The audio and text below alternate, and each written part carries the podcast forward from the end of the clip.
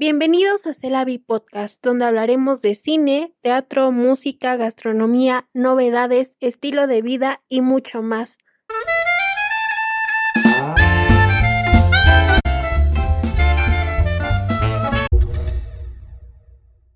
Hola a todos, soy Jessica Ángel, bienvenidos a Celavi. Hoy hablaremos de mujeres en el periodismo cinematográfico y en la crítica de cine y nos acompañan Ana Lucía Altamirano, Fernanda Chávez y Denise Roldán. Eh, pues me gustaría que cada una se presentara y que nos contara un poquito de, su trabajo, por favor. Bueno, pues yo como dijeron, hola a todas, yo soy Ana Lucía Altamirano, eh, soy periodista hace 14 años.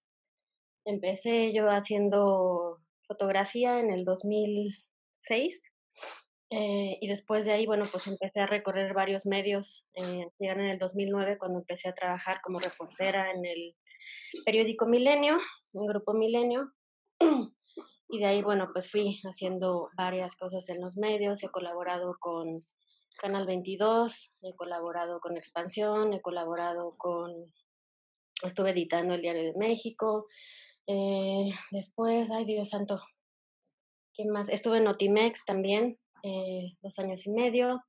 Y bueno, ah, desde el 2016 eh, me hice periodista independiente y bueno, ahí estuve trabajando también, colaborando con algunos medios como, como principalmente la revista Empire, que bueno, desgraciadamente terminó sus funciones en octubre del 2019. Y, eh, pero también desde el 2019 estamos con este proyecto de You Rocket Web, en donde estamos pues sacando información tanto de cine, de cómics, de televisión, de series y también un poco por ahí intentamos sacar noticias sobre, sobre teatro, sobre arte, sobre cultura en general, ¿no? sobre la escena mexicana. Y bueno, pues ahí en eso andamos también. Bueno, hola, yo soy Fernanda Chávez y bueno, yo no estudié nada relacionado a comunicación y periodismo, yo estudié ingeniería en sistemas computacionales pero eh, ciertos caminos de la vida me llevaron a acercarme más al cine, a eh, consumirlo más de una manera un poco más, este, bueno, menos comercial, empezar a ver qué hay más allá. Y pues eh, también tomando varios cursos en línea y presenciales de cine fue que decidí el aventurarme a empezar a escribir acerca de cine, acerca de series, acerca de cualquier cosa que pudiera yo tener alguna opinión y pues prácticamente estoy empezando mi camino en esto, que es la escritura o la crítica cinematográfica. La verdad sí me gustaría pues en algún momento llegar a colaborar con otro, otros medios más eh, reconocidos para y pues obviamente formarme una trayectoria en esto.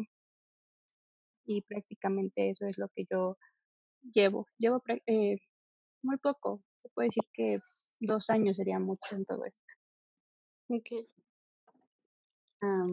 Bueno, yo soy Denise Roldán y me dedico a la locución y también a la escritura.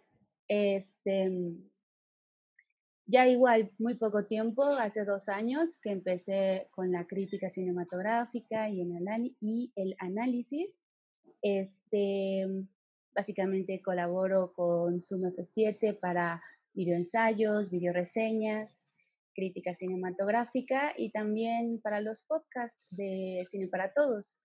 Este, sí, también llevo poco tiempo en esto y también estoy en el colectivo Cine Social, eh, que arma eventos para causas, eh, aliados con algunas fundaciones. Y estoy preparando, estoy en la preproducción de mi cortometraje de animación, Camil, y en búsqueda de eh, más apoyos y otros colaboradores, así que bueno, eso soy yo, eso es lo que hago. Eh, ¿Cómo fue ese acercamiento con el cine y, y en qué momento decidieron comenzar a escribir?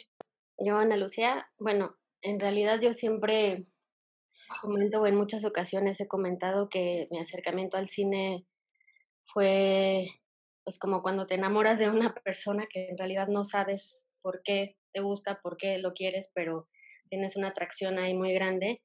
Yo estaba muy niña y, y hacía recortes de periódicos de todas las noticias que salían de cine mexicano. Eh, incluso luego me daba cuenta, años después me di cuenta que de esos recortes que yo tenía, eh, estuve trabajando con gente que había escrito esos recortes, esas notas de, de, las que yo había recortado cuando era cuando estaba muy chica, tenía a lo mejor unos 11, 12 años y de ahí me empezó a interesar mucho pues el hablar de cine mexicano, el leer de cine mexicano y me, y me gustaba mucho principalmente el cine en español, ¿no? Me refiero también a estas producciones españolas, al poco cine argentino que veía, pero sí principalmente las películas españolas que en ese momento llevaban mucho más, y después todo el cine mexicano. De ahí eh, siempre fue como un tema muy recurrente en presentaciones que yo tenía en la escuela, etcétera. Y ya fue hasta el 2009 cuando entré a Grupo Milenio que yo eh, como reportera en el área de espectáculos, decidí tomar el camino de hablar de cine mexicano y siempre fue una cosa que defendí mucho. Me acuerdo que el primer artículo grande que saqué fue justamente a la espera de la entrega del Ariel de ese año, del 2009, cuando estaba de director eh, Pedro Armendáriz Jr. Y bueno, pues era sobre este tema que ha seguido tristemente recurrente, eh, sobre las películas que estaban premiadas o que estaban nominadas en ese momento al premio Ariel y que la gente no había visto, ¿no? Me acuerdo que se llamaba algo así como el Ariel enlatado o algo así, ¿no? Pero de ahí ha sido, eh, pues, podría decir como una lucha constante el tratar de hablar y que se ponga en un plano más importante el cine mexicano. Me tocó ver eh, cómo fue, pues sí, un poco la transformación de una producción que era muy pobre eh, desde los años que a mí me empezó a gustar y cuando empezó a reportear a todas las producciones que empezaron a salir después y que ahora se le daba pues sí una importancia mayor, aunque siempre estuvo muy de lado, ¿no? Estas producciones independientes que siguen teniendo el problema, pues de publicidad, de distribución, de exhibición eh, y de que la gente sepa, ¿no? Que hay mucho más películas de cine mexicano que las del cine comercial. Eh, bueno, en mi caso, eh, mi acercamiento en el cine fue desde súper chiquita. El, pues el clásico de que te llevan a una película, te gusta, pero en ese momento a mí me impactaba cómo el, una, una, historia podía sentirse tan real, como yo lo podía sentir tan real y cómo realmente me afectaba lo que estaba pasando en una pantalla. Para mí eso es algo que hasta la fecha todavía me asombra el cómo es posible que algo que sea ficticio o basado en hechos reales, pero bueno, el punto es eh, cómo una obra audiovisual te puede hacer sentir tantas cosas. Entonces, a partir de ahí yo quise empezar a investigar más, investigar acerca de las historias, eh, el trasfondo que tiene, qué significa eh, los personajes, qué significa los colores, qué significa la cámara, absolutamente todo. Y para mí realmente siempre fue una fascinación eh, disfruto mucho el ver cualquier tipo de película, sea buena, sea mala, creo que te dejan aprendizaje de alguna manera. Y e, empecé a querer escribir cuando ya no era suficiente el verlo, sino cuando yo sentía que yo tenía algo que decir y que quería decirlo y, y expresarlo, pero de alguna manera pues tienes que tener cierto conocimiento también para hablar de algún tema. Entonces decidí empezar a prepararme lo más que pude y sobre la marcha pues se vieron, se fueron dando proyectos, proyectos pequeños en este momento, pero que para mí son muy valiosos porque siento que dejan algo y te dan cierto entrenamiento y cierto eh, un cierto grupo de personas que también de las que aprendes mucho.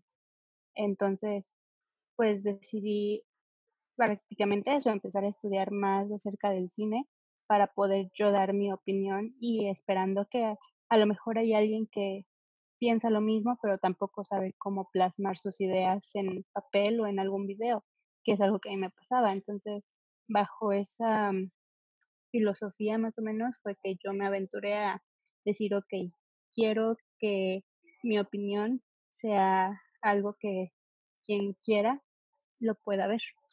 bueno, conmigo eh, mi acercamiento al cine, la verdad es que también fue desde muy pequeña diría que desde mis primeros desvelos, yo, yo, yo tengo mucho insomnio. Entonces, desde que era chiquita, mi papá me ponía películas porque pues, no dejaba dormir a los demás, ¿no? Entonces, eh, pues soy hija del TLCAN, así que me tocó ver todas las de Disney. Porque crecí en el, en el momento en el que los grandes complejos de cine se estaban creando. Entonces, em, vi mil y un veces La Sirenita y Toy Story y todo eso. Entonces, em, desde ahí yo empecé con mi acercamiento al cine, desde muy, muy, muy chiquitita, justo porque no podía dormir. Mm, y de ahí pues vas creciendo y lo vas tomando como un poquito más en serio. Te vas metiendo con otro tipo de, de cinematografía. Y no es precisamente que mi interés eh, por la escritura haya nacido por el cine. También la verdad es que mis recuerdos de mi acercamiento a la escritura también es desde muy chiquita. Este, me acuerdo mucho que en la primaria nos ponían a, hacer ensayos sobre los libros que nos dejaban leer y todos los niños ya terminaban, ¿no? En el examen y yo estaba ahí todavía escribe y escribe porque yo quería contar todo el libro. Entonces, para mí el cine y la escritura vinieron desde que yo soy muy chica, como algo añadido en mí. El, ver películas, el escribir, el contar historias, era parte de mí todo el tiempo. Crecí eh, y empecé como a verlo ya no solo como un gusto o un entretenimiento, sino también como una forma de vida.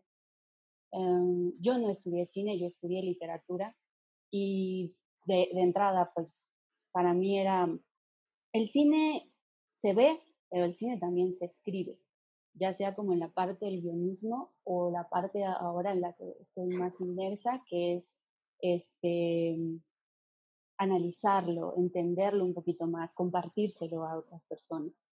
Mm, ya haciéndolo como más constante ha sido a partir de que formo parte de Sunote 7, en donde hay oportunidad de abordar las películas, analizarlas, que eso es algo que siempre estuvo ahí, ¿no? Que había una intención de saber, me gusta, ¿no? Pero más allá de eso, ¿qué? Entonces, eh, solamente fue cuestión de ir madurando mis gustos y de ir entendiéndolos para después compartírselos a alguien más a través de la escritura, que también es parte de mí. Me gustaría que eh, eh, iniciáramos un poco hablando de el periodismo cinematográfico y la crítica de cine, porque, no sé, a veces siento que hay una ruptura, ¿no? Eh, eh, me ha tocado ver a, gente que escribe de cine y no, es que yo hago crítica y, siento que están un poquito, sí están en otro nivel. Claro, la crítica a veces se necesita de una mayor profundidad para escribir, pero pues al final de cuentas es un género, ¿no? Del periodismo? Bueno, en mi caso, eh, yo, yo sí quisiera poner justo eso muy claro, creo que lo hablábamos anteriormente, eh, que bueno, sí, o sea, dentro de los géneros periodísticos, pues hay una, un, gran panorama, ¿no? Digamos que los géneros periodísticos, pues por excelencia al principio, pues obviamente puede ser la noticia, todos los reportajes, las entrevistas, ¿no? Pero también están estos otros géneros periodísticos que, pueden ser un poco más de opinión, en donde entra también eh, la editorial o, una columna o la crítica. yo ahí pondría la crítica. En mi caso, mm, yo debo decir que yo me he dedicado más a hacer el periodismo eh, cinematográfico en cuestión informativa es poca la crítica que he hecho porque yo me formé como, como periodista y mi experiencia ha sido así. Entonces a mí lo que me, me gustaba mucho era llevar la información em, que yo podía recabar y hacer que la gente o que la mayor eh, cantidad de gente posible tuviera acceso a ella sin que fuera una opinión exactamente sobre una película, etcétera, ¿no? Yo hacía las entrevistas, yo iba a los junkets, yo hacía los reportajes, hablaba con la gente y eso es a lo que yo principalmente me he dedicado todo este tiempo, ¿no? Em, incluso, y, siguiendo como esta misma fórmula, tuve durante casi cuatro años un programa de radio por internet de manera independiente que se llamaba El Salón Rojo Cine, en donde lo que hacíamos es justamente hablar principalmente de cine mexicano, permitíamos por ahí también algunas cuestiones de cine iberoamericano, pero hablando con los directores, con actrices, con actores, con productoras, productores, este, en fin, ¿no? todo lo que es esta eh, gama que podría decirse que conjunta la industria del cine mexicano. Y sí, hay una parte muy importante que es eh, los críticos cinematográficos y ahí creo que tendríamos que poner mucha atención. En mi opinión, la, crítica obedece a, un estudio, a una forma de analizar. Em, no se puede decir objetivamente porque aunque siempre está muy clavado que el periodismo debe ser objetivo, en realidad nada es objetivo, ¿no? Siempre lleva un sello de la persona que escribe, la persona que lo ve, pero sí, sí sacar ciertos elementos importantes que deben de tener dentro, se deben de tener dentro de un análisis de una película o una obra en general. Y hay personas que también solamente se dedican a hacer reseñas, que es otra parte importante, em, otras personas que se dedican a hacer de alguna manera crónicas de cuando fueron a ver una película o cuál fue su experiencia y eso es muy diferente a hacer la crítica y a veces se engloba a todas las personas en, bueno, eres crítico porque hablas de cine. En mi opinión hay una diferencia enorme entre, tratar de dar a, conocer ciertas cosas o hacer un periodismo cinematográfico a hacer una crítica cinematográfica. Para mí eh, eso equivale a tener un conocimiento profundo de muchas cosas que incluso tienen que llegar que ver con semiología, eh, con estética, ¿no? con todos estos valores que una obra cinematográfica tiene, que no es lo mismo de dar una reseña o dar un comentario o una columna eh, o una simple opinión sobre una, una obra cinematográfica. Deni y Per, ¿qué opinas? Ah, perdón. Opino este, prácticamente muy parecido a Ana Lucía. Eh, siento que ahorita en estas épocas, bueno, eh, o al menos como yo lo he vivido, veo un poco más la ruptura que dice Jess, porque los críticos o los que hacen reseña en la cultura pop, por así decirlo, son prácticamente youtubers y eso es lo que más ha jalado. Y cuando tú ves a una persona hacer alguna crítica o alguna reseña, tú te vas a YouTube y ahí encuentras ciertas cosas y por eso muchas veces se puede el malinterpretar que es una, como dice, una reseña o una crónica puede ser realmente una crítica. Cada quien tiene su estilo y cada quien tiene realmente la forma, pues formas diferentes de dar su opinión, pero eso no quiere decir que sea una crítica como tal. Yo también pienso que para dar una crítica se necesitan años de estudio y años de consumo de cine, de un lenguaje cinematográfico, de saber absolutamente todo eh, el estilo, bueno, todo lo técnico que hay detrás de una, de una película. Y como alguna vez algún profesor me, me había dicho eso, el cine es la conjunción de las de artes, ¿no? Es el séptimo arte. Entonces, para que una persona realmente pueda hacer bien una crítica, tiene que tener fundamentos de absolutamente todo lo que va detrás para poder entenderlo y para poder dar una, pues lo que se llama una crítica cinematográfica, que es muy diferente al periodismo cinematográfico, que en esta parte eh, puede ser un poco más comercial o como decía Ana Lucía, algo más informativo, algo que cualquier persona pueda leer y pueda em, entender y saber que tiene esta opción de ver y no va a ser, no significa que sea buena o mala, simplemente ahí está. Um, yo veo que la principal diferencia entre uno y otro se deriva de su objetivo. Eh, en uno mm, hay una intención, obviamente, de informar, de dar datos, de dar em, cierta información muy concreta que, como mencionaba Ana Lucía, eh, quizá tiende a esa objetividad tan, tan, tan marcada del periodismo, aunque es básicamente falsa, ¿no? Porque nunca hay una objetividad en nada. Eh, pero ya acercándose a la crítica, mm, quizá es cierto, hay una idea más de opinión que de informar, y en esa opinión, por eso de alguna manera se acerca más a lo subjetivo, pero creo que ahí es donde a lo mejor se distancia un poco de, lo que mencionaba Fer. Eh, esa opinión con qué, con qué fundamentos la das, por el que va más allá del gustómetro, que a lo mejor es ahí a donde se acercan eh, o a donde llegan a ir la mayoría de, estos em, comentaristas pops también, tal vez de lo que, eh, de este cine, de decir, ah, me gusta, vayan a verla, ya, no hay más. porque hay un gustómetro ahí, ¿no? No hay, solamente, no hay una intención de sustentar tu opinión. Es válido que te guste o que no te guste, ¿no? Pero la idea acá en cuanto a la crítica, o por lo menos desde, yo, desde donde yo la estoy eh, ejerciendo, hay una idea para mí de fundamentar tu opinión. Y claro, puede ser, como lo menciona Fer, eh, desde un conocimiento muy vasto de la técnica, o puede ser desde un conocimiento muy vasto desde la historia del cine. O sea, es válido los dos, pero tampoco creo que sean enteramente necesarios. Creo que sí es necesario tener una sensibilidad para percibir e interpretar lo que estás viendo, porque hay una intención de justo comentar la película, no analizarla, porque eso ya sería otro boleto. Hay una intención de comentarla desde tu percepción y esa percepción no solamente desde el gusto, sino desde una interpretación. Yo lo emparento mucho con la literatura. Todos somos capaces de leer un cuento, de leer alguna novela, un cómic, todos somos capaces de ello. Y todos somos capaces incluso en algún punto de decir, no me gustó, sí me gustó. Y algunos tendrán mayores herramientas para decir por qué les gustó o por qué no les gustó.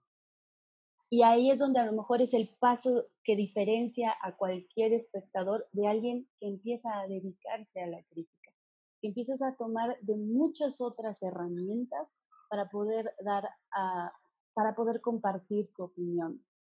Entonces, eh, básicamente para mí la gran diferencia entre uno y otro es eso, em, objetivos. Por un lado hay un objetivo de informar, eh, de, de no dejarte ver del todo como escritor, porque estás detrás de la información, no porque no seas válido, solo porque hay otro objetivo primordial. Y del otro lado de la crítica, no, no te dejas, tú nunca, nunca estás detrás de la información porque tú eres el que crea la información, porque tú eres el que está creando todo ese texto a partir de lo que percibes, de cómo lo interpretas y de todo lo que tú sabes, ya sea de la parte técnica, de la parte em, este, creativa de la película, de todo tu bagaje de la historia del cine, o simplemente porque has nutrido desde otras disciplinas la manera en la que puedes interpretar esa película. Me gusta mucho lo que dices porque creo que pues el cine también se lee, ¿no? Y siempre interpretas una película de acuerdo a tus experiencias, ¿no? Creo que no todos vemos lo mismo en una película. Eh, ¿De qué manera creen que los medios digitales han influido en el periodismo y cinematográfico y en la crítica? Sobre todo porque también este, Denise hace eh, videoensayos, ¿no? Sobre películas. Bueno, la verdad es que para mí eh, la gran diferencia está en que si no existiera yo no podría hacer lo que hago, definitivamente. Este, que esté inmerso es el, el, mundo del periodismo cinematográfico y la crítica ya en espacios enteramente digitales ha sido la, eh, por lo menos para mí, la oportunidad de hacer lo que me gusta hacer. Eh, seguramente en otro contexto tendría que haber ido a acercarme a, a, a un periódico, alguna revista, pero lo que más me, o sea, lo que nos ha proveído la, el medio digital a, a, todo Zoom es que empezamos a crear un espacio propio, que no fuimos a, a hacer eh, lo que nos gusta, incrustándonos en las ideologías de otras personas, en la línea editorial de otros medios, sino crear un medio propio. Y creo que eso es eh, derivado un poco de esto que, que mencionan de la democratización de la información o la democratización de los medios, porque al final de cuentas nosotros mm, nos, nos reunimos, lo que nos interesaba era el cine, nos nutrimos de nuestros conocimientos, de nuestras profesiones, nuestras carreras y, y empezamos a hacerlo desde cero. O sea, básicamente para mí lo, lo que ha construido los medios digitales en estas dos ramas son espacios propios. Ok, para mí también eh, coincido mucho con lo que decía esta eh, Denise, Denise, porque al final lo que yo también he encontrado en, en Geekly y en Más que Arte, aunque son proyectos que apenas van empezando, también es un espacio para que las personas que tengamos ciertos gustos en común podamos darlos a conocer. Eh, definitivamente creo que, que sea más digital el periodismo cinematográfico y la crítica también te dan muchas más oportunidades de acercarte a la audiencia. Eh, hablando con mis padres, también me decían, pues que realmente el ser un crítico de cine o el hablar de cine de una manera profesional también tenía cierto tipo de elitismo en sus tiempos, porque tenías que tener cierta preparación y tenías que, tenías que ir a buscar ciertas oportunidades a lugares como pues mayormente televisoras o periódicos y era muy difícil entrar. Entonces, también creo que está bien. Eh, y también tener el acercamiento a personas que tú admires, a personas que, que ya ubicas y que puedas el debatir un poquito más, eh, más en persona todo esto. Por ejemplo, eh, Ana Lucía llegó a dar un taller de U-Rocket en el que yo estuve, entonces para mí es como muy, o sea, todo este, esta digitalización para mí, pues a mí me sirve porque yo me sigo nutriendo de lo que ella sigue escribiendo y de su trabajo, así como de muchos otros y no es el único caso. Creo que prácticamente nos da una oportunidad a todos de escuchar y ser escuchados de una manera en que todos aprendemos de todos. Y pues siempre hay discrepancias, pero lo importante es tomar cada una de eso como un aprendizaje para seguir siendo mejor. Bueno, a mí me gustaría retomar como varias de las cosas que han mencionado, eh, que creo que sí me parece que son importantes, ¿no? Una, una cuestión em, fundamental es el hablar de cine, eh, el poder informar de cine, el poder hacer como una crítica de cine en sí, ¿no? Yo sé que a lo mejor estas podrían ser como ciertas etiquetas, pero creo que hay cierta distinción en esto y ahorita que hablamos de los medios digitales sí me parece como muy importante porque, em, eh, eh, digamos, dejamos de un lado esta parte totalmente informativa, las notas, las entrevistas, etcétera, ¿no? Y ya en la parte, digamos, más de opinión, una cuestión es hacer una crítica y la otra cuestión es hablar simplemente de cine, hablar, y, no porque lo esté demeritando, es eh, completamente, creo que están a, un mismo nivel, pero sí es tener como diferentes elementos. O sea, hay gente que creo que literalmente solo habla del cine por un gusto, y hay gente que habla con más conocimiento desde otro acercamiento, como tú bien lo decías, Denise, haciendo una exploración, una interpretación que me parece súper válida. Y en la parte ya, digamos, más de crítica, sí es, sí es esta parte de opinar, pero una parte es dividido un poco, yo lo pondría así como lo que me gusta y otra cosa es si es bueno. Hay cosas que pueden ser buenos bajo ciertos argumentos, a lo mejor técnicos o como decías de historia, etcétera. Y otra cosa quiere decir que a lo mejor puede ser muy bueno, pero a mí no me gusta. Y si a mí me piden mi opinión personal, yo digo, bueno, pues esta película no me gusta, pero creo que es buena en esto. Y otra cosa es decir, bueno, a mí puede que eh, me guste, pero técnicamente tiene estas cuestiones, Entonces nada más es como para sí tomar en cuenta eh, estos parámetros, me parece como importante. Ahorita que estamos hablando de los medios eh, digitales, sí, una de las cosas más importantes que creo que a todos nos han dado, a las que somos de una generación un poco más atrás, a las nuevas generaciones, etcétera, es que podemos hacer nuestro nuestro propio medio, nuestra, nuestra propia fórmula, como ustedes lo están haciendo, como yo lo hice en su momento con mi programa de radio, ¿no? Donde, pues bueno, yo quería hablar de cine, yo quería que la gente supiera de esas películas de las que nadie habla, ¿no? Entonces, ok, si no hubiera existido los medios digitales y yo no hubiera podido subir en línea un, un programa de radio por internet que se transmitiera en vivo, que luego lo pudieran escuchar como un podcast, hubiera sido muy difícil para mí desahogar toda esa información que me parecía valiosa, que obviamente en un periódico a veces no le daban la importancia. ¿Por qué? Porque eran películas independientes, pequeñas, este, eh, que, nadie iba a ver nunca, en, fin, ¿no? Y ahora creo que es esa inquietud la que nos mueve también a hacer, incluso como este programa que estás haciendo, Jess, ¿no? O sea, hacer un podcast, hablar de lo que te importa, eh, teniendo a las invitadas que, que te parecen con ciertas temáticas, o sea, es eso, ¿no? Y creo que eso nos da la oportunidad, como bien lo decías también Denise Fer, pues de desmarcarnos, de, no cierta línea, pero sí de ciertos parámetros que tienen a lo mejor los medios grandes y a lo mejor a los que algunos nunca hubiéramos podido eh, acceder tratando de hacer crítica, tratando de hablar de cine o tratando de informar sobre el cine incluso, ¿no? Entonces es muy importante. La única eh, cuestión, como ya pues, lo vemos también y como todo lo bueno tiene también alguna parte negativa, pues es esta sobreinformación, ¿no? Que a veces tenemos, eh, a veces es más importante la gente que tiene seguidores que en realidad de lo que está hablando, cómo lo está hablando, ¿no? Em, llega muchísima información al mismo tiempo.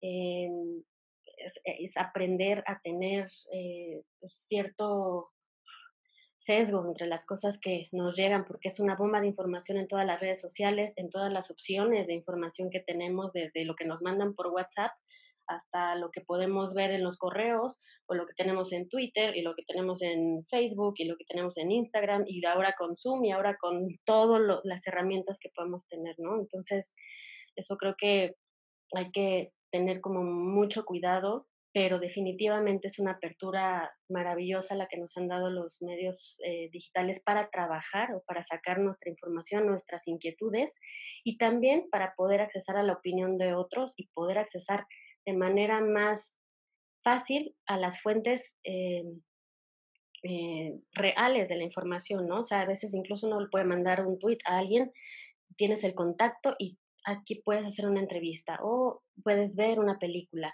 o te la pueden mandar de algún lado, ¿no? O sea, ¿no? O qué se está viendo en el otro lado del mundo. O sea, todo eso es como muy valioso y ahorita en esta época de pandemia, bueno, pues lo estamos viendo más claro que nunca, ¿no? O sea, tenemos una, pues un acceso a la información impresionante eh, que no hubiera sido posible pues, si no existieran las redes sociales, si no existieran los medios digitales.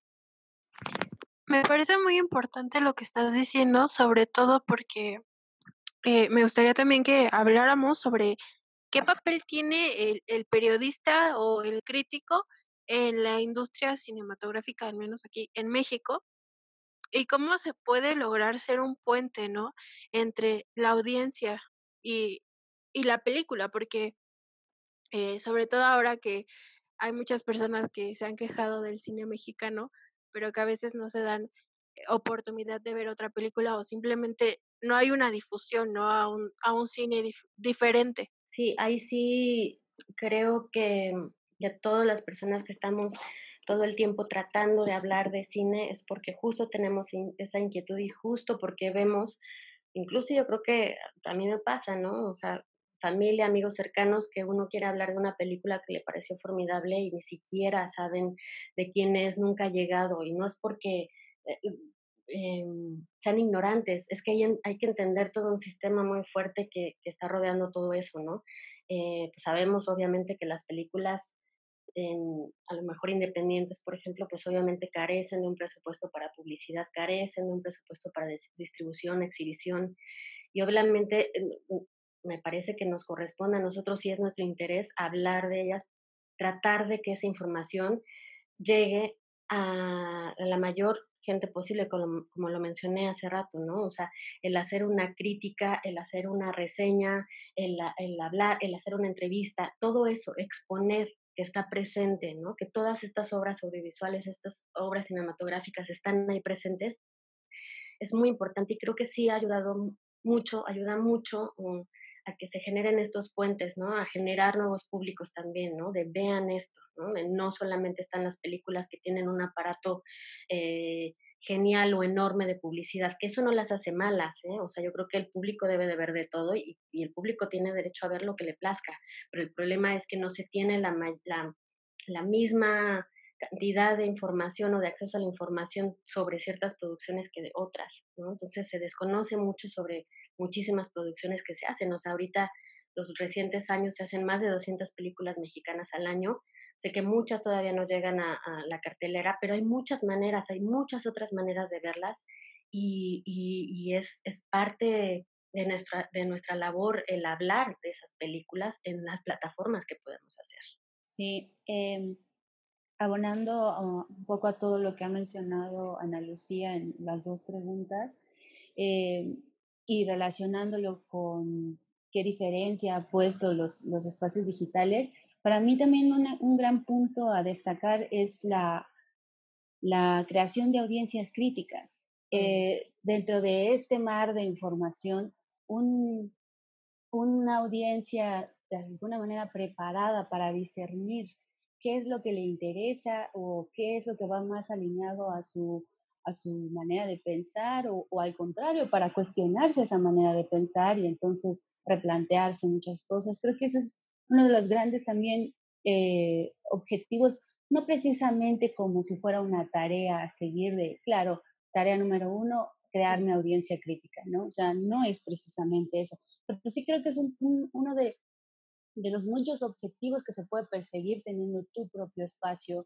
dándole el sesgo que le quieres dar a, tus notas, a tus análisis a tus, o a tus este, críticas, ¿no? De alguna manera, eh, bueno, me remito de nuevo a lo que nosotros hacemos o a lo que yo he tratado de aportar en Suno 7 Hay un interés no solamente de de compartir lo que nos gusta, sino también de, abrir un espacio de reflexión, de abrir un espacio de conocimiento, para que esas, esas personas que tienen un interés por el cine eh, comience a, no precisamente pulirse en un sentido de estas como diamante en bruto, pero sí más bien como que se va refinando. Es lo mismo que pasa cuando vas a la, a la universidad, cuando tomas un taller, cuando tomas un curso. Hay un interés es lo que te hace acercarte a esos espacios. Y en el proceso de estar ahí inmerso en todos esos conocimientos, vas, vas encontrando muchas más herramientas para ir puliendo ese gusto tan primario, por así decirlo. ¿no? Entonces,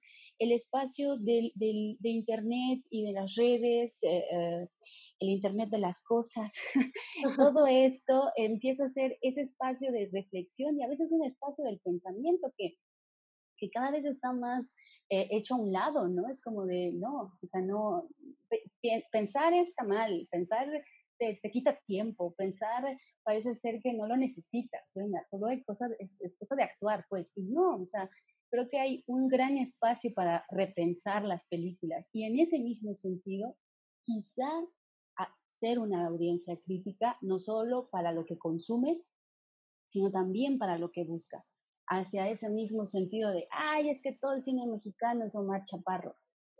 Gran parte del cine mexicano que está en los grandes complejos podrá salir Omar Chaparro, pero hay muchas otras ofertas y como lo menciona Ana Lucía, está la posibilidad de que nosotros pongamos una parte de informar, está esta película, la puedes ver en tal lado, se va a presentar en tal festival, hay una oportunidad de hacer ese acercamiento pero no podemos hacerlo todos. O sea, no podemos hacerlo todos nosotros. Hay, tiene que haber algo del otro lado de quien busca esa información, de quien quiere ver ese cine, que se acerque también a eso, ¿me explico? Y en esa medida es en, que si, si hay unas audiencias mucho más críticas, para que tengan curiosidad de decir, ah, ok, bueno, mm, en Cinepolis no hay nada que me, que me, que me guste en este momento, Cinemex tampoco me está ofreciendo mucho, oh, pero hay otras plataformas donde ver cine, hay otros espacios en donde acercarme al cine, con otras temáticas, con otras fórmulas. O sea, es tarea nuestra de plantar una, primera parte de ese puente al que tú mencionas, como plantar un poco de, de, de terreno, pero la curiosidad mm, no solo se cuece de un lado, tiene que haber también respuesta del otro y para eso es bastante importante crear audiencias críticas. Yo la verdad coincido mucho con ambas. También eh, muchas veces escuché de varios profesores que decían, o sea, los críticos o los periodistas no son maestros, no van a educar a una audiencia y no van a irte a decir, sí ve esta película porque es buena, y, pero realmente es buena porque te gustó, porque, o sea, de eso no se trata. Creo que sí como periodismo, sí es realmente su labor informar decirnos, a lo mejor en, un ámbito comercial, decirte, ok, mira, está esta cartelera, esta es ficha técnica, esto es lo que hay, pero tú como, como consumidor también puedes elegir qué hacerlo. Y en el puente que se crea es precisamente de decir, ok, eh, no estás conforme con todo esto, se te hace un pésimo cine, se te hacen los mismos actores, ok, pero mira, está este festival, está esta producción, en estas este, plataformas de streaming están tales producciones iberoamericanas y mexicanas. Em, cualquier tipo de, de publicidad extra que se le dé a los a producciones que no, como decía Ana Lucía, que no tienen el financiamiento, es muy válido.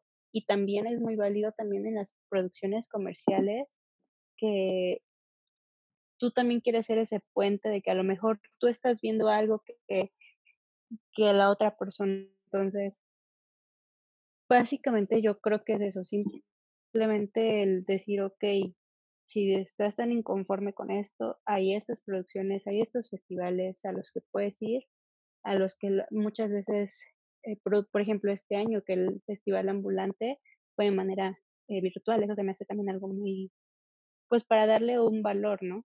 Un valor agregado de que eh, esta situación no permitió que se realizara como los años anteriores, pero eso no quiere decir que no esté y eso no quiere decir que ahí te vas a encontrar muchos grandes documentales con muchas historias que también puedes ver y también puedes darte cuenta que en México no todo es ese cine que no te gusta. Eh, desde su experiencia, ¿cómo ha sido escribir eh, sobre cine eh, siendo mujeres, ¿no? Porque al menos del lado de la realización, pues la industria está como más, no sé, dominada por hombres entonces me gustaría saber si pasa lo mismo con el periodismo y con la crítica. Em, bueno, definitivamente sí, sí ha sido como, bueno, como ocurre en, muchísimos otros, muchísimas otras labores, pues en un cierto dominio de la parte masculina. Yo incluso ayer que pensaba un poco en este podcast, me acordaba justo de esta anécdota que les decía cuando recortaba, ¿no? Las notas de periódico que salían de cine mexicano. Y bueno, tomándolo así, viéndolo así, no había ninguna que fuera de una mujer, ¿no? Eh, cuando yo empecé a trabajar en los medios y hablando de cine, afortunadamente me, me encontré con muchas mujeres reporteras, muchas personas eh, muchas mujeres que estaban hablando de cine, ¿no? Estaban hablando de reporteras que íbamos a los festivales, que estábamos cubriendo conferencias, toda esta parte del periodismo informativo. Eh, creo que no así pasa en la, en la crítica, o no pasaba en la crítica, pero definitivamente sí, sí hay una apertura y sí hay gente que ha estado escribiendo desde hace mucho tiempo y que, que, seguimos ahora, ¿no? Intentando sacar no solamente esta cuestión de la crítica, sino de la información y de sacar información que no siempre sale a la luz, ¿no? Pero mm, no lo, no lo, no lo siento a lo mejor incluso tan sesgado como, por ejemplo, me ha tocado hacer muchos artículos de hablar sobre la presencia femenina en, en, en el cine en la realización del cine, es, decir, hablando desde, desde directoras, desde guionistas, directoras de arte, directoras de fotografía, en fin, ¿no? Todo lo que incluye a un crew, eh, sin, sin, sin hablar de las actrices, no por menos, sino porque me estoy yendo a la parte técnica, en donde sí ha habido y es claro, ¿no? Que, que, que, su, que su trabajo es... Eh, no porque carezca de fuerza, pero hablando de cantidad, son muchas menos las mujeres que están realizando y que están teniendo una lucha constante para eh, tratar de que su trabajo sea tomado en cuenta como su trabajo, no porque sean mujeres eh, o que se les dé los trabajos eh, o no se les limite a trabajar en ciertas cosas solo porque son mujeres, que he tenido la triste experiencia de entrevistar a muchas que sí han sufrido de esta parte y es es súper triste, ¿no? Es una, es una discriminación eh, horrible que sabemos que ocurre pues no solamente en la industria cinematográfica, eh, ocurre en muchos lados, ocurre en muchas versiones, ¿no? De muchísimas maneras, pero pues en el sentido de las personas que hacen cine, en esta parte técnica, y tú ya lo sabes perfectamente, pues ocurre muy, muy fuerte, ¿no? Ahora ya en la parte, digo, de, de escribir, de hablar de cine, afortunadamente sí, sí, somos muchas las mujeres que, que, estamos eh, hablando de cine de distintas maneras. pues directamente en mi experiencia, yo no he sentido esa, o sea, una distinción o una gran brecha entre el número de mujeres o el número de hombres que estemos trabajando en esto. Quizá es porque afortunadamente me tocó esa etapa a, la que hace referencia Ana Lucía, en la que cada vez es más notoria la presencia de las mujeres en el periodismo o en la crítica. Entonces, por eso puedo decir específicamente que en mi experiencia, en los círculos en donde yo me he desenvuelto, eh, no he percibido que haya esa gran distinción. Eso no quiere decir que no exista, pues, ¿no? Que yo no lo haya visto, no, no quiere decir que no, que no esté presente, en algunos medios haya referencias hacia el trabajo de, los compañeros en vez de las compañeras.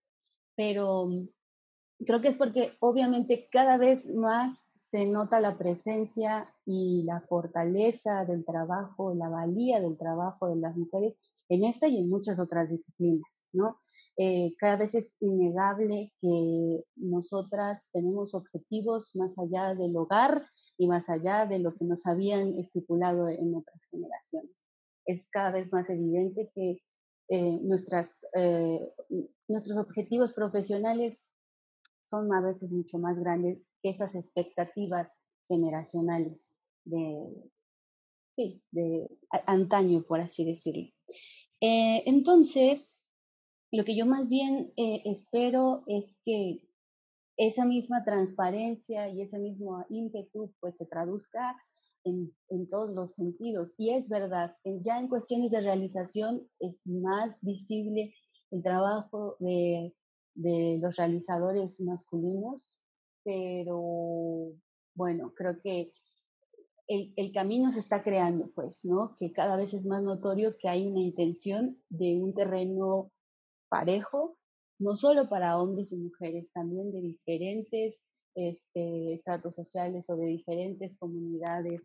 O sea, creo que quiero pensar que el, ya no estamos en búsqueda de espacios de, con más mujeres o más hombres o más esto, no, un espacio con un terreno parejo para de verdad para todos. O sea, estoy hablando de personas transgénero, o estoy hablando de comunidades indígenas, o estoy hablando de personas que vienen de la escuela pública y no de una gran universidad. O sea, es un terreno más parejo.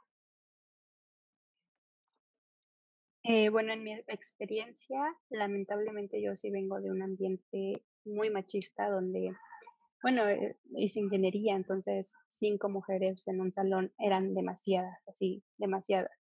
Y sí se notaba mucho el, la preferencia hacia los hombres y que por qué una mujer y hasta en la misma familia, ¿no? ¿Y por qué estudiaste esto? ¿Y por qué no te fuiste por lo fácil? ¿Y por qué no quisiste las carreras para mujeres, ¿no? Entonces, lamentablemente yo sí vengo de estar eh, cinco años tratando de hacerme un camino en la escuela, o sea, y eso es algo de escuela. Eh, y sí, y hasta el simple hecho de hablar con amigos hombres que tienen mucho esta mentalidad muy machista y muy cerrada de cine, era simplemente el desaprobar mis comentarios y desaprobar mi, mis conocimientos porque no creían que yo tuviera los conocimientos necesarios ni los fundamentos propios para poder hacer una crítica y para poderle decir por qué la película que a él le gustó a mí se me hizo mala. Entonces, em, pues sí, realmente para mí eso fue muy difícil de empezar y más bien por atreverse, porque sí se queda ese, como que esa espinita de, bueno, es que si eso me están diciendo en la escuela, ¿qué me dirán en la vida real? Pero algo que yo me di cuenta al, al atreverme ya a, estar en todo este medio más de comunicación, más de cine, es que hay muchas mujeres, hay muchas mujeres que tienen las mismas ganas que yo de hacer algo, de salir adelante, de que no les importe ningún tipo de esos comentarios. Y lo importante también es el, ok, yo vengo de esto, pero yo no me quiero quedar con esto, yo quiero quedarme con mujeres como ustedes y que también dicen, no, pues a lo que vamos y vamos con todo. Y creo que ahorita también hay muchos movimientos sociales que están ayudando a la apertura de esto, a que todas esas mujeres que ya estaban o estamos en este medio salgan a la luz y salgan a la luz como, con, como decía Denise, con las mismas oportunidades. Y no solamente mujeres, o sea, eh, por ejemplo, un caso que a mí todavía me resuena mucho es el de Yalitza, ¿no? O sea, ¿cómo es posible que haya tanto racismo y tanto clasismo eh, sobre alguien que hizo espectacularmente bien su trabajo, que en lo personal me gustó demasiado, pero por no lucir de la manera en que una persona quiere, se desmerita todo ese trabajo y su esfuerzo. Y eso también aplica con la comunidad LGBT. Creo que afortunadamente ahorita todos esos estigmas se están quedando atrás y es momento en el que todos nosotros que sintamos que nos estamos quedando atrás, tomar la delantera y decir, miren, si puedo, no necesito la aprobación de ningún hombre porque eres hombre y pues ir tratando también de que de que toda esa, este, esta industria que está en su mayoría controlada por hombres, pues también nos vuelten a ver con el mismo respeto y también que vean que somos capaces de crear cosas increíbles. Em, me gustaría abonar a todo esto, que más bien en donde sí he percibido eh, más este sesgo machista ha sido a veces en la, en la comunidad, en, los, en las respuestas de quienes eh, reciben nuestro trabajo. En algún punto en el programa de enfoque crítico lo mencionamos porque se daba mucho que en vez de armar un diálogo en torno a lo que estamos diciendo a partir de nuestras diferencias, que eso es, increíble, eh, hacían una marca de tú no sabes porque eres mujer. O sea, era como, a esta vieja, recuerdo que dijimos, o sea, como tal, este, este, este comentario que nos pusieron de a esta, a esta, a esta vieja o algo así, eh, no la hacen venir y por eso dice ese tipo de cosas, ¿no?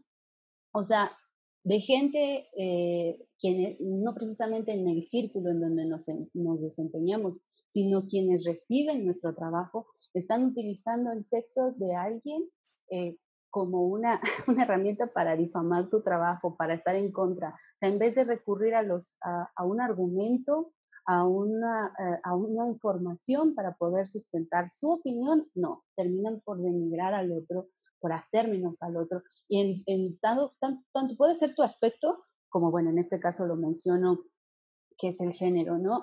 Eh, muchos, muchos, muchos de los videos que, están en Sumo F7 son narrados por Fanny.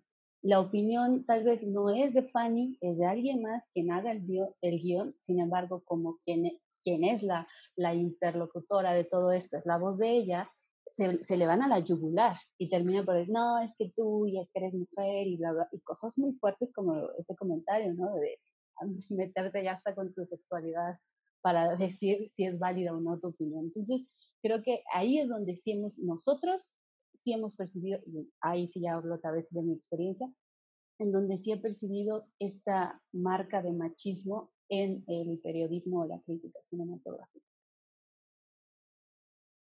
A mí me gustaría también compartir una anécdota rápida que va más o menos a lo que a lo que dijo Denis, que era justamente eso de, por ejemplo, en los Oscars que ah, eh, pasaron este año, yo tenía mis fundamentos y como que esas ganas de que Parásitos ganara. Y lo que me decía un amigo es que, es que como sabes, es que mira esto, yo, yo leí esto, yo, o sea, yo, yo, yo, y en el momento en el que ganó, era de que, ah, mírala, o sea que sí sabes, ¿no? Así como casi, casi solo tienes la cara. Y eso, más que, él lo quiso dar como un halago, pero más que un halago para mí así fue de un pensamiento de cómo, o sea, me vas a validar mi opinión solamente porque unos premios también, casualmente o no casualmente, también están apoyando, entre comillas, esa opinión.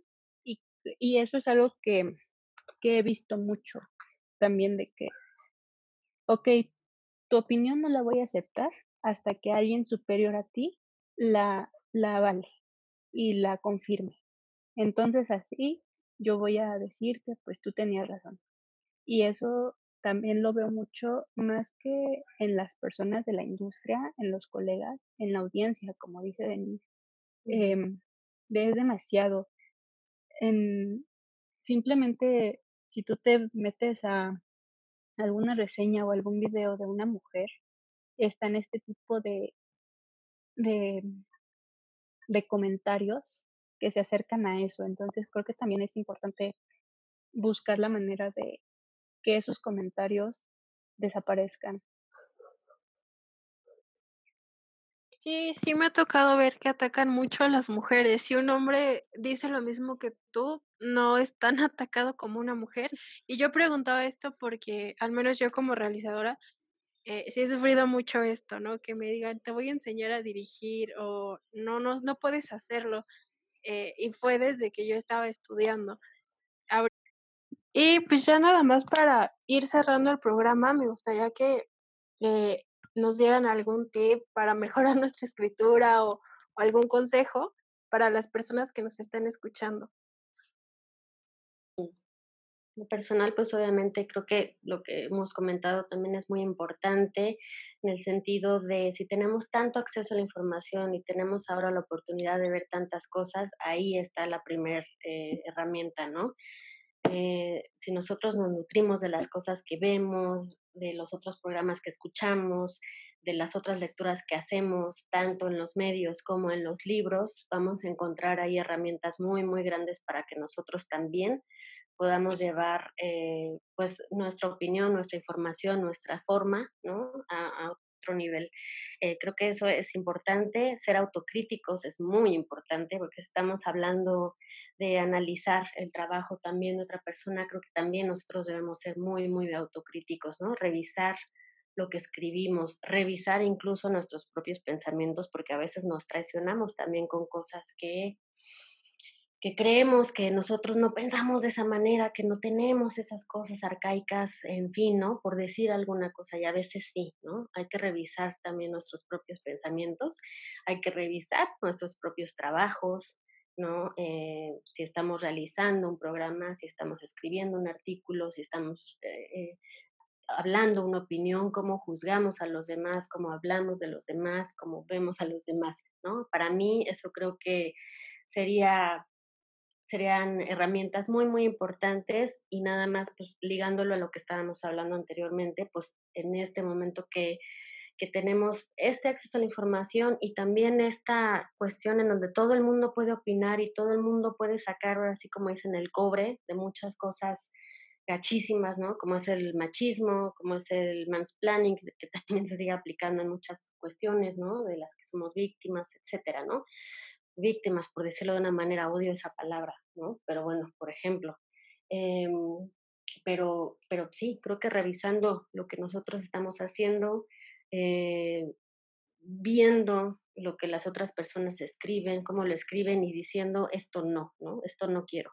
¿Qué es lo que yo quiero? ¿Cómo lo quiero? Creo que esa es la mejor manera. Fer y Denise.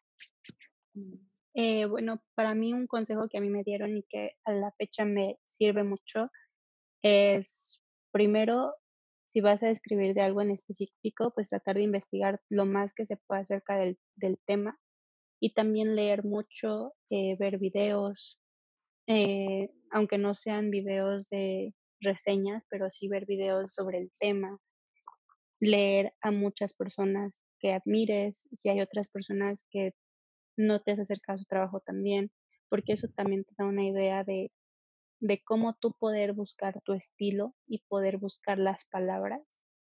Y también el, el seguir consumiendo, o sea, consumir todo lo que se pueda, porque al final eso también te abre mucho el espectro y, tu conocimiento para poder diferenciar y para poder decir que sí, que no, qué temas sí, qué temas no.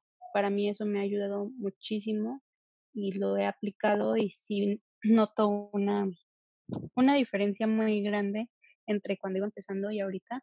Y es un ejercicio que se va perfeccionando conforme el tiempo y conforme la práctica. Eso y también el, el compartir a lo mejor tus escritos a, alguien si no los vas a publicar o si no o si no los si no estás seguro es si el compartírselos a alguien para que también te dé su opinión a lo mejor tienes fallas de gramática fallas de sintaxis algo que tú no estés viendo creo que también es válido. bueno, eh, me acuerdo que en una entrevista a mi adorada Nies Barda le preguntaban, oye, ¿y unos consejos para, para los nuevos realizadores y todo? Y ella decía, yo, yo no me siento capaz de dar ningún consejo. Y tú así de, pero por Dios, es una lumbrera, ¿cómo no puedes dar un consejo?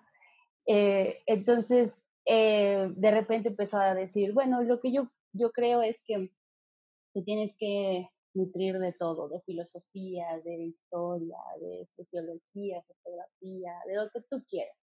Y a partir de ahí vas a encontrar cómo expresarlo. Honestamente, yo teniendo tan poco tiempo en todo esto, me siento igual, mm, todavía más incapaz de dar un consejo como tal. Pero seguiría el consejo involuntario que dio ella, y eso es lo que le, diría a los demás. O sea, hay que nutrirse de todo.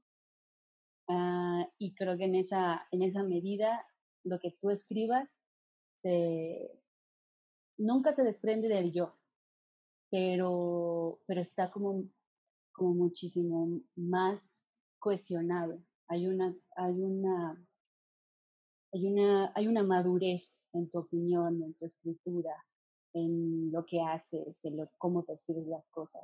Porque, pues sí, ya no eres tú y tu mente, eres tú y todo lo que has aprendido en este tiempo. Entonces, mi consejo es el de ella realmente.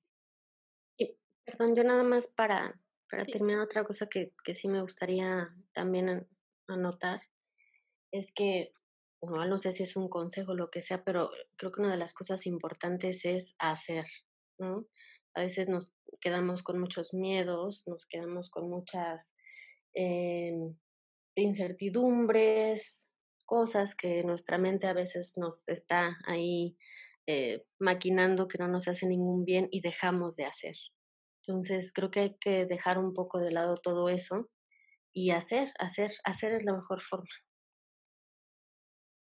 Gracias, Ana. Eh, si quieren promocionar algún eh, proyecto personal o lo que quieran, eh, pueden hacerlo y también nos pueden dejar sus redes sociales para que las puedan contactar, porfa. Mm, claro que sí. Bueno, yo en mi caso, bueno, mi Twitter personal es arroba aire de tina. Tengo otro Twitter donde subimos información de em, pues de cine y también de arte y artes vivas y toda la escena mexicana, que es arroba sala 13mx. Y bueno, pues en Facebook estoy igual como Ana Lucía Altamirano y pueden leer las cosas que hacemos, editamos ahí en el sitio de YouRocket. El Twitter de YouRocket es eh, arroba YouRocketWeb. Eh, bueno, yo escribo y estoy en el equipo de Geekly, es arroba geek, R L Y, y también en el de Más que Arte, así lo encuentran en Facebook, Instagram y Twitter como arroba Más que Arte MX. Y bueno, mis redes son de Twitter es arroba fer-mcr y de Instagram fer Chávez, doble guion bajo. Y pues ahí ah, me gusta escribir sobre pues prácticamente lo que me gusta, lo que creo que tengo algo padre que escribir y espero que alguna vez me leen por allá, pues que les guste. a mí me pueden seguir en Instagram en denroll, den-roll, este, y pueden ver mucho de, mi trabajo en su note 7. Está por salir un ensayo sobre Call Saul, entonces espérenlo, ya no tarda mucho. Y mm, nada, quien esté interesado en crear animaciones, eh, ilustraciones, pues con todo gusto se acerquen a mí porque me encanta combinar la imagen y el texto. Pues muchas gracias a, a todas por su tiempo, admiro su trabajo y espero que eh, sigan participando con nosotros eh, en algún otro episodio. Muchas gracias a todos por escucharnos. Eh, recuerden que nos pueden seguir en nuestras redes sociales como se la vi o escribirnos al correo electrónico hola y a mí me pueden encontrar como Jessica Ángel en Facebook, en Twitter e Instagram estoy como jessam-21 y pues nos escuchamos en el siguiente episodio. Gracias a todas y bye. Gracias. Bye bye. Gracias, bye. Bye. Gracias.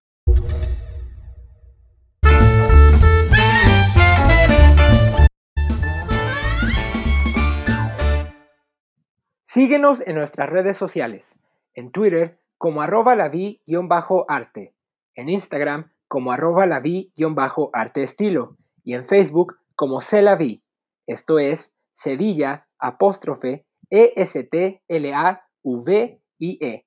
Recuerda que tendremos nuevos episodios cada miércoles y domingos. Gracias por escucharnos en Celavi Podcast.